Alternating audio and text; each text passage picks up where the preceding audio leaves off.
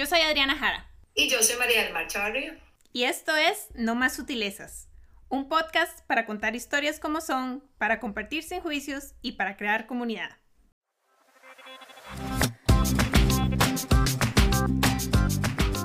Hola gente, bienvenidos a No Más Sutilezas. Estamos muy felices de estar de vuelta y muchas gracias por estar aquí. Nos perdimos el fin de año inesperadamente, pero estamos muy contentos de poder tener conversaciones interesantes otra vez.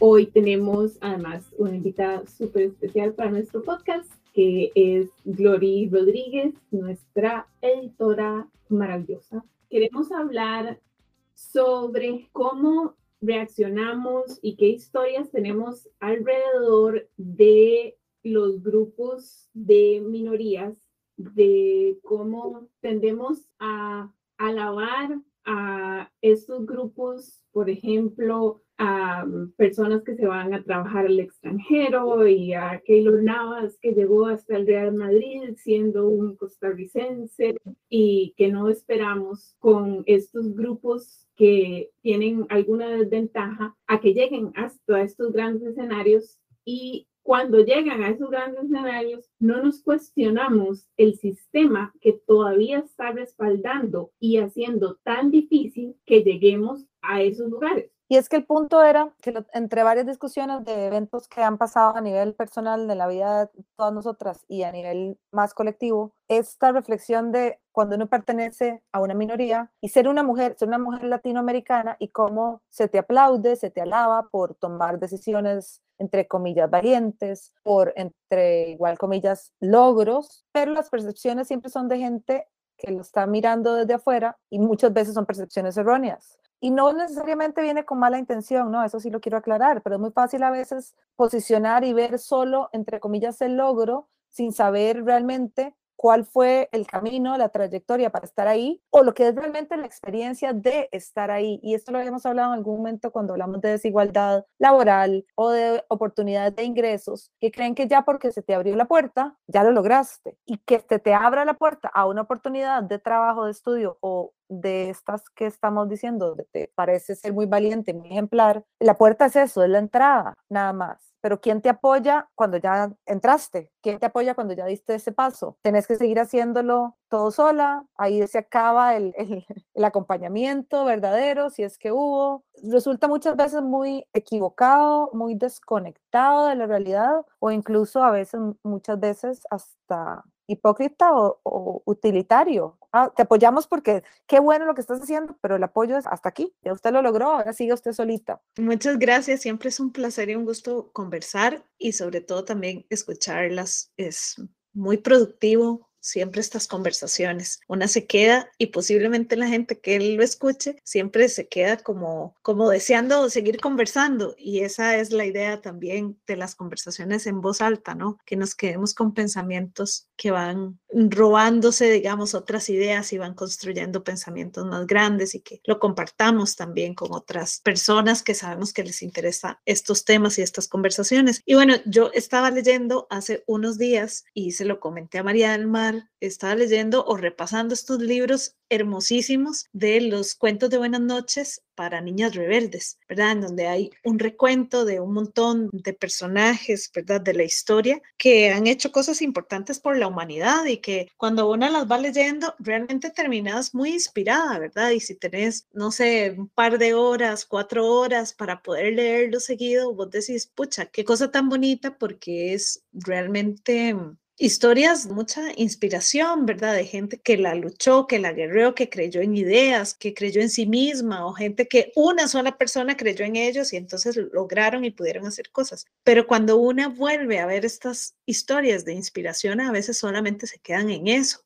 ¿verdad? Como en el papel, en una historia, en algo que fue y de aplaudirle, ¿verdad? Levantarse y aplaudir por aquello que hizo, que pensó, que... Pero cuando esa persona me preguntaba yo cuando esa persona estaba haciendo eso, cuánto apoyo realmente tenía, ¿verdad? Y cómo la inspiración de repente, a ver, no quiero ser negativa con la inspiración porque es muy tuanis o muy bonito estar inspirada o que alguien te inspire, pero cuánto de la inspiración es realmente ver a aquella persona en malas condiciones, intentándolo todo con todas sus fuerzas porque creen algo, o sea, también es un poco despiadada, ¿verdad? Porque que realmente lo que necesita esta persona cuando está haciendo eso que nos parece demasiado chiva, demasiado exitoso, cuando Messi levantó la copa y, y, lloramos un montón de personas porque un ser humano estaba logrando algo importante, realmente cuántos seres humanos hay detrás. Y Messi siendo un hombre latinoamericano, ¿verdad? Alguien que, sobresalió en un campo, pero cuando le añadís a eso una mujer y ojalá le añadas, no sé, una etnia,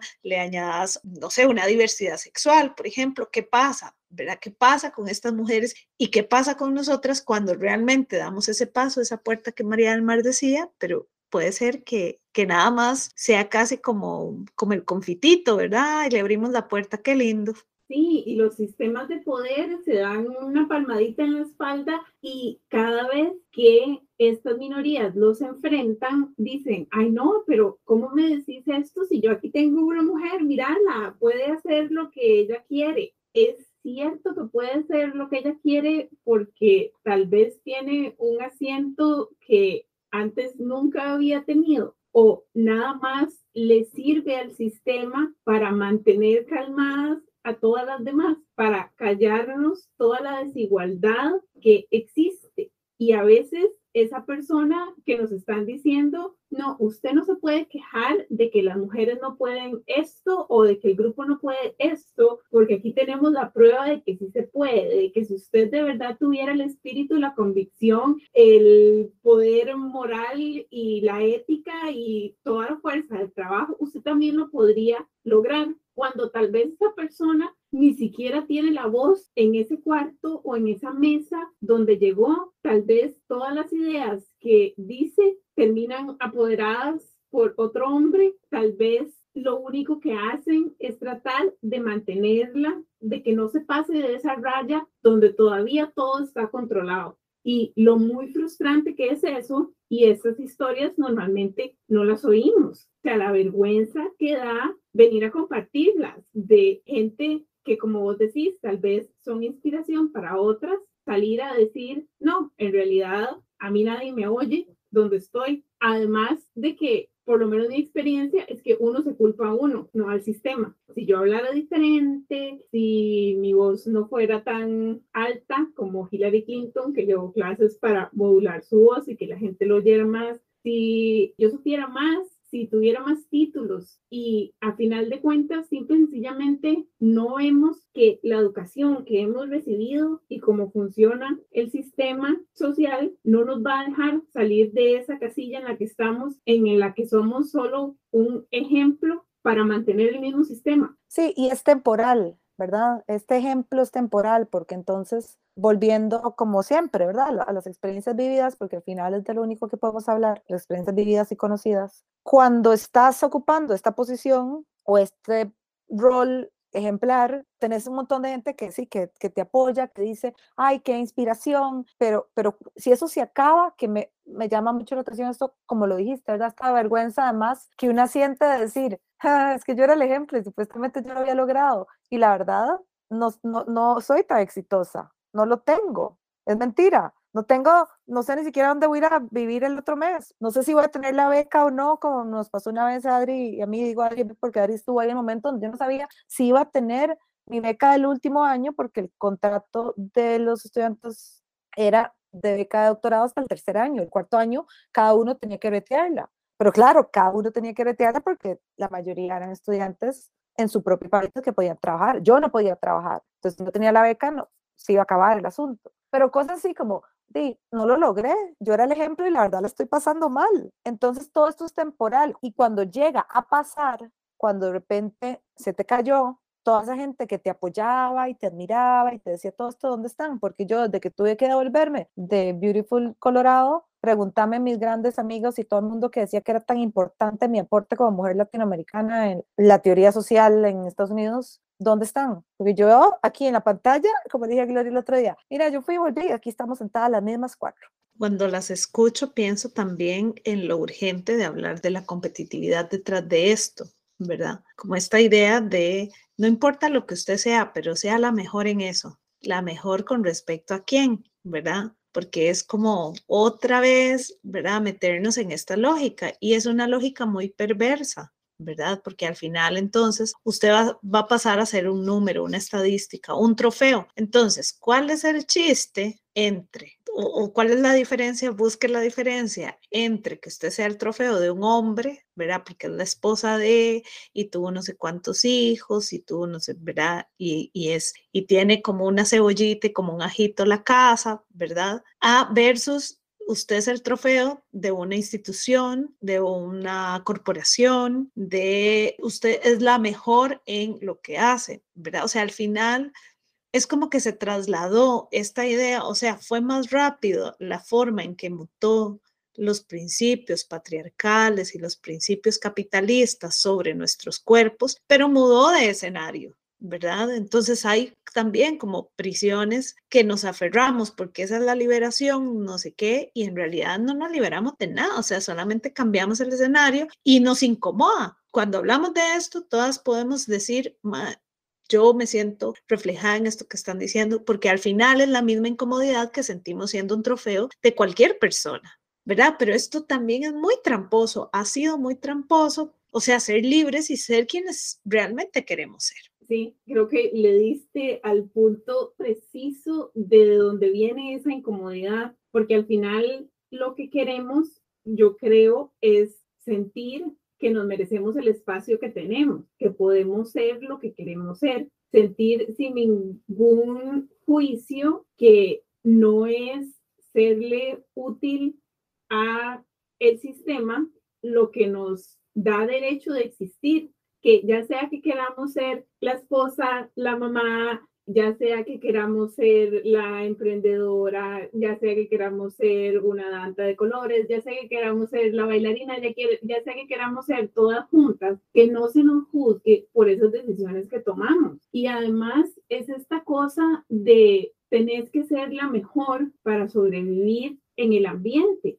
Cuando cuántos hombres son mediocres y sobreviven en el ambiente. ¿Por qué las mujeres o las minorías tenemos que estarnos probando siempre para que los otros puedan decir, no, es que Adriana está aquí porque la madre hace todo esto más que Juanito, que también está aquí. ¿Por qué yo no puedo ser como Juanito? Porque tienen que justificar el que yo esté aquí. Es muy gacho también para mí no poder ser, tal vez yo también podría ser una ingeniera mediocre y sobrevivir bien con eso, pero no, no puedo, porque aún siendo buena, termino oyendo estas cosas de que yo no me lo merezco. Y yo hablaba con María del Mar el fin de semana porque a mí me ha tocado oír gente que me diga en mi cara, en voz alta, que yo soy un diversity hire, que entonces mis eh, entrevistas probablemente fueron más fáciles. O sea, que gran poder tengo yo de que me sirvan trabajar en Google en un plato. O sea,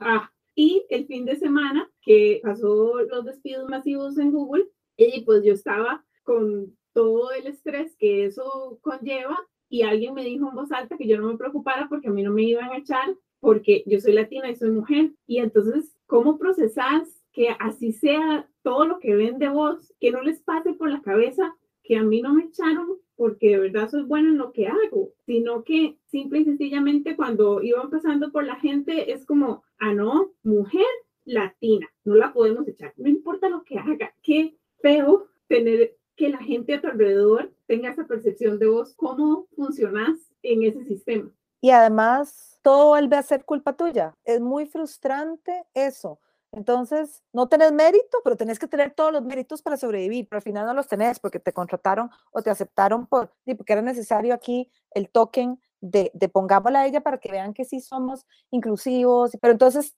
tenés que sobresalir en todo, volvemos a lo mismo. Yo cuántos, muchos compañeros que tuve, o, o la mayoría del perfil del programa en el que yo estudié, eran, sí, hombres blancos que rapidito, ni siquiera habían terminado su tesis del carajo y ya tenían su puesto en propiedad en otra universidad. Y yo terminé todo, hice la tesis, me gradué, trabajé, fui invitada a keynote speaker, los cinco trabajos sobresalientes, todo lo que fuera, y no tengo un brete de relativo a lo que estudié en el nivel en el que esta gente la tiene. Pero entonces, no solo eso, que tenés que ser la mejor, sobresaliste, lo lograste, sino que, ¿verdad? Sí, fue regalado, fue, fue caridad. Pero cuando yo de verdad pido algo de ayuda, de apoyo, de acompañamiento, hey, me ayudan un toque, me dan una semana extra libre. ¿Alguien sabe cómo puedo ir a solucionar mis problemas de impuestos, seguro social en un país diferente, de, que no sé cómo ser para no ser ilegal, de que whatever, de que tengo hambre, ¿alguien me puede acompañar? Ah, no, nadie puede.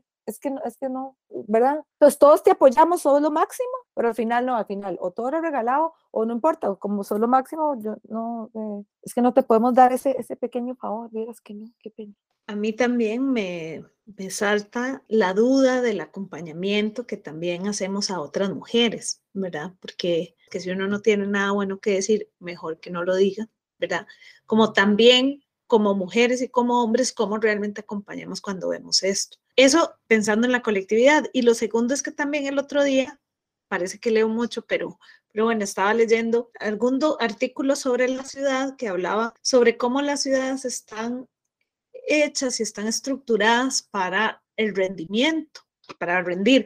Y ahí para rendirse también uno ante esa mole de cemento o lo que sea que se está construyendo. Pero entonces ellos hablaban que incluso en esta lógica de las ciudades que vemos, hay una cosa muy interesante que es la autoexplotación, o sea que ya la gente no necesita explotarme, sino que yo misma preveo que me van a explotar, entonces mejor me exploto yo, me autoexploto. Y con todo esto que hemos conversado, para poder ser también inspiración, mejor nos autoexplotamos, ¿verdad? Y así nadie me tiene que decir nada, ¿verdad? Entonces Adri va, va a seguir trabajando un montón, aunque sus compañeros piensen que ella es un porcentaje de la diversidad que la empresa necesita, no, pero entonces va a trabajar el triple, aunque no se lo estén pidiendo, porque en el fondo están pensando, yo estoy pensando que realmente, di no, soy un porcentaje. Entonces, también es como esta autoexplotación que está muy bien orquestada. Sí, porque uno tiene así el impulso de, no, yo les voy a demostrar que no, vea, no, no.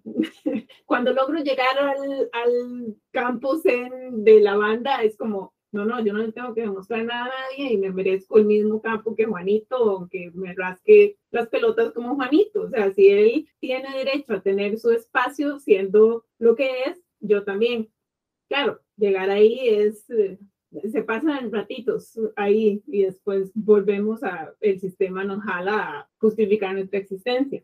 Pero sí me llamó mucho la atención cuando mencionaste cuestionarnos esos espacios donde nosotros estamos soportando el sistema y qué quiere decir de verdad tener a un grupo y darle apoyo a ese grupo, porque en algún momento mencionaste como la diversidad de una mujer y que tal vez la mujer tuviera una, diversidad sexual o una cosa así. Y una cosa que pasa en Costa Rica es que nos creemos que somos muy abiertos y llenos de paz y amor, porque ah, ahora la gente gay se puede casar, entonces ya eso es una excusa para habernos hecho casi que, yo no sé, bañados en la bandera del arco iris para siempre. O yo no sé si a ustedes les ha tocado, pero a mí me ha tocado oír decir gente que yo no tengo problema con la gente gay siempre y cuando no se metan conmigo. ¿Acaso que yo ando por la vida diciendo yo no tengo problema con la gente heterosexual siempre y cuando no se metan conmigo? ¿Qué es esa noción tan rara de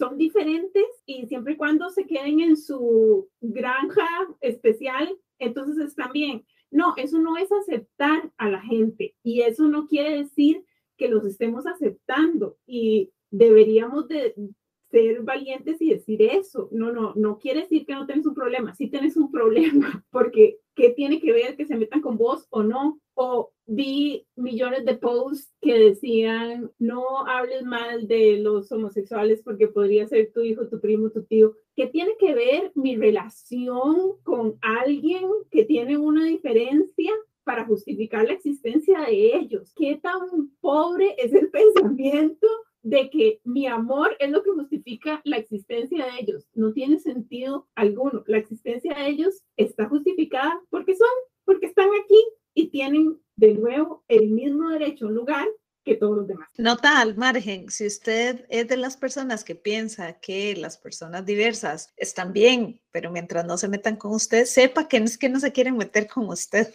No, y es este cuento de toda la vida, de no, no, es que yo, ¿verdad? La mujer, es que cuando yo me di cuenta y cuando yo tuve una hija, yo me, di, me, di, cuenta que tenía que defender. O es que, bueno, no, es que usted tiene que defender, ¿verdad? Piensa en los derechos de las mujeres porque, porque usted lo parió una mujer o porque, ah, no, al carajo, o sea, exacto, porque tiene que, o sea, de verdad tenés que conocer a alguien en ese nivel de consanguineidad para que te importe, porque no te puede importar a alguien solo porque es una persona que existe y lo que Adriana me ha dicho durante toda la semana por diferentes razones, de que solo porque usted existe tiene derecho a. Eso ya es suficiente, no tiene que justificar su existencia. Eso es muy violento, muy violento.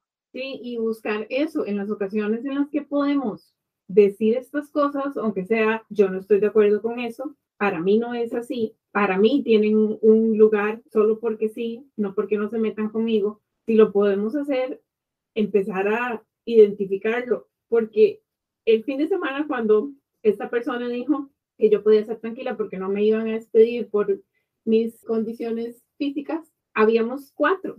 Y yo lo primero, o sea, cuando yo en realidad iba de salida y cuando yo iba en el carro, ¿por qué yo no dije nada? ¿Por qué yo no dije nada? ¿Por qué yo no dije que eso no tenía sentido? ¿Por qué yo no dije lo mal que eso me hace sentir, porque yo no dije no, es por mi trabajo, pero habían otros tres ahí y ninguno dijo nada tampoco. Entonces, ¿cómo encontrar estos espacios para apoyarnos y para por lo menos decir, no, yo no estoy de acuerdo? Y ya, no, no necesitamos más justificación, no necesitamos pelear, es como de verdad, por lo menos poder decir, yo no veo el mundo así. Y volvemos a cómo acompañar también, ¿verdad? Y cómo acompañarnos. También a veces una no dice nada porque usted dice, esto realmente no me está pasando, esto no está pasando, esto no está pasando, esto no puede ser cierto, ¿verdad? Esa es una. Y dos, porque realmente te dolió tanto y en el fondo también hay una parte de vos que cree que en efecto no te despidieron porque porque tus rasgos físicos, porque, porque otra cosa iba a ser.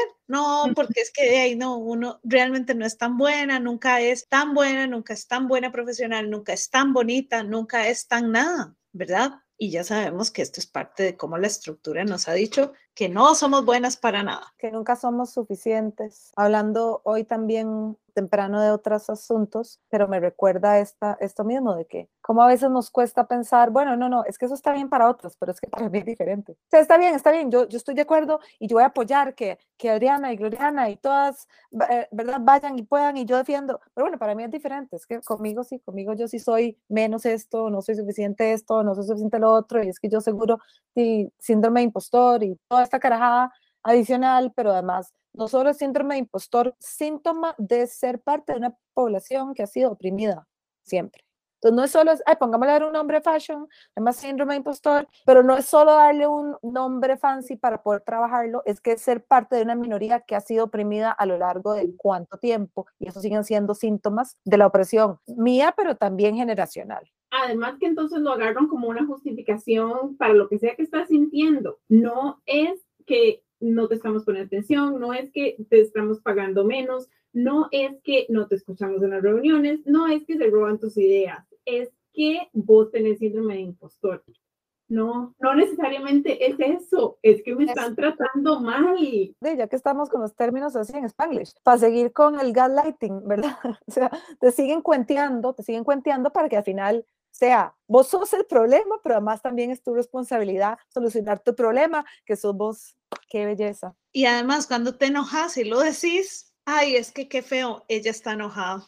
Es problemática ella, mm, conflictiva. Es que esa, esa muchacha, verás que es como conflictiva, que mejor, mm, el momento en que podamos prescindir de ella, mejor porque ella es conflictiva. Y te convencen de que toda esta auto-opresión, y autoexplotación que mencionó Gloriana es un valor, es parte del, de la autorrealización. ¿Y te convencen? Bueno, y ni qué meterse en la cosa cuando es sumamente vertical, en donde no puedes decir nada, que es muy fuerte también esa jerarquía y esa estructura en tus hombros o encima de ellos, pero también cuando te dicen, no, es que todo es muy horizontal y todo es muy paz y amor y de ahí no, estos no son territorios zapatistas como para que todo sea tan horizontal. Y entonces ahí en la horizontalidad uno ve a los compañeros, a veces hombres, sombreados, ¿verdad?